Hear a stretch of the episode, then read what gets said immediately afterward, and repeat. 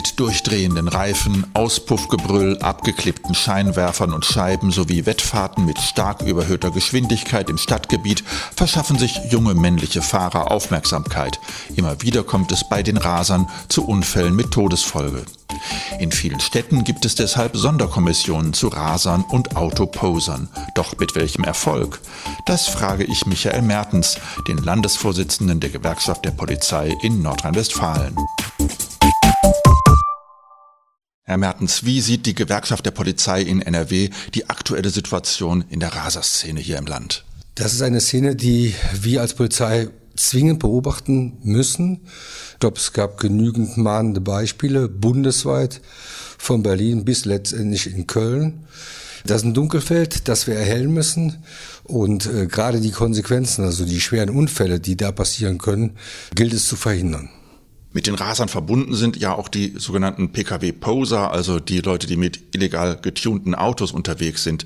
Hat die Polizei diese Gruppe bereits auch ausreichend im Blick? Ja, man muss die beiden Szenen voneinander trennen. Das eine ist die Szene, die über den Geschwindigkeitsrausch sich definiert, äh, das hohe Risiko geht. Die andere Szene ist die, die wollen sich darstellen, ihr Fahrzeug darstellen. Da ist auch nichts gegen einzuwenden, gegen ein schönes Fahrzeug. Allerdings muss man beachten, dass diese Tuning-Szene oftmals es übertreibt und ähm, mit dem Aufmotzen eines Fahrzeugs kann auch schnell verbunden sein, dass die Sicherungseinrichtung, also die Technik beeinträchtigt wird, Bremsen, Fahrverhalten, Lenkverhalten, damit die Betriebserlaubnis erlicht, die Zulassung erlicht. Und äh, da haben wir auch eine Verkehrsstraftat und dahinter steckt noch eine ganz weitere Konsequenz. Kommt es dann zu einem Verkehrsunfall, und das ist für viele Betroffene sicherlich das Schlimmste, dann machen auch die Versicherungen Ärger. Und äh, dann bleibt der Schaden an dem, der ihn verursacht hat, auch hängen. In der polizeilichen Arbeit gibt es ja immer dieses Gesamtpaket zwischen Repression, Prävention und Öffentlichkeitsarbeit. In welchem dieser Bereiche läuft es bei den Rasern gut? Wo könnte noch mehr getan werden? Ich halte alle drei Bereiche für zwingend erforderlich. Das muss ein Einklang sein. Wir müssen repressiv tätig werden. Das heißt, die Raser müssen merken, wir haben sie auf der Agenda. Die Öffentlichkeitsarbeit brauchen wir zwingend, um genau das in die Öffentlichkeit zu bringen, zu sagen, traut euch nicht, denn die Polizei achtet darauf. Und Prävention gehört zu jedem Thema der Polizei dazu. Es ist immer besser, vorbeugend tätig zu werden und die Menschen zu mahnen und denen zu zeigen, was da passieren kann, um es gar nicht zu einer solchen Straftat erst kommen zu lassen. Seit Oktober 2017 gibt es nun den neuen Paragraphen 315d im Strafgesetzbuch. Illegale Autorennen können demnach auch als Verbrechen eingestuft werden, auf das bis zu zehn Jahre Haft stehen. Hat das Ihrer Meinung nach schon eine Veränderung bei den Rasern bewirkt? Das ist noch zu jung, um das bewerten zu können, aber es hat eines bewirkt. Es ist jetzt eine rechtliche Klarheit erzielt.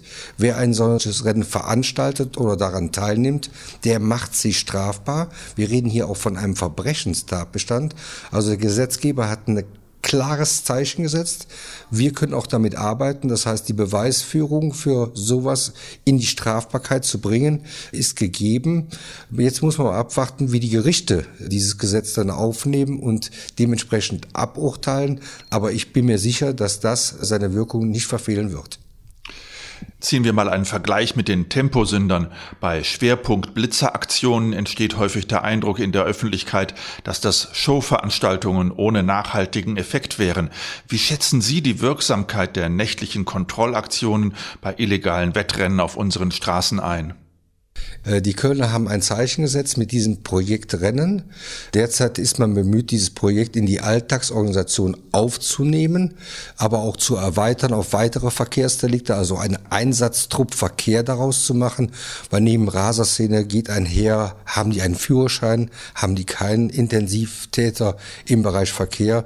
Man glaubt gar nicht, wie viele Menschen ohne Führerschein fahren und wiederholt weiterfahren, auch wenn sie erwischt werden. Ähm, wir haben immer noch die Alkoholdelikte und BTM-Delikte im Straßenverkehr. Also so ein Einsatztrupp Verkehr macht Sinn, wenn man auch bedenkt, wie viele Menschen ihr Leben auf den Straßen lassen und auch wie viele verletzt werden. Aus Ihrer Sicht als Polizist muss man ein besonderer Typ Mensch sein, um beispielsweise mit Erfolg eine Gefährderansprache bei dieser Klientel zu machen? Redet man da nicht gegen die Wand? Äh, ich kann sagen, die Kollegen und Kolleginnen, die in diesem Bereich arbeiten, sind hoch motiviert. Da gibt es, glaube ich, Arbeitsbereiche, die eher frustrierend sind. Hier sieht man, man kriegt Täter und bringt auch vielleicht Täter wieder auf den richtigen Weg zurück. Welche anderen Möglichkeiten sehen Sie, um diese jungen Männer mit Akzeptanzproblemen vom illegalen Tunen ihrer Fahrzeuge und von den gefährlichen Tempoüberschreitungen abzubringen? Da sind viele Partner mit an der Seite. Ähm, in den Schulen machen wir auch schon Präventionskonzepte und auch die Zusammenarbeit zwischen Polizei, Staatsanwaltschaft und Justiz in diesem Bereich ist sehr wichtig. Also es gibt viele Partner, die zusammenarbeiten müssen, um diesen Menschen wieder den richtigen Weg zu zeigen. Vielen Dank, Herr Mertens, für das Gespräch. Mit Michael Mertens, dem Landesvorsitzenden der Gewerkschaft der Polizei in Nordrhein-Westfalen, habe ich mich zum Thema Autoraser und Poser unterhalten. Bis zum nächsten Podcast.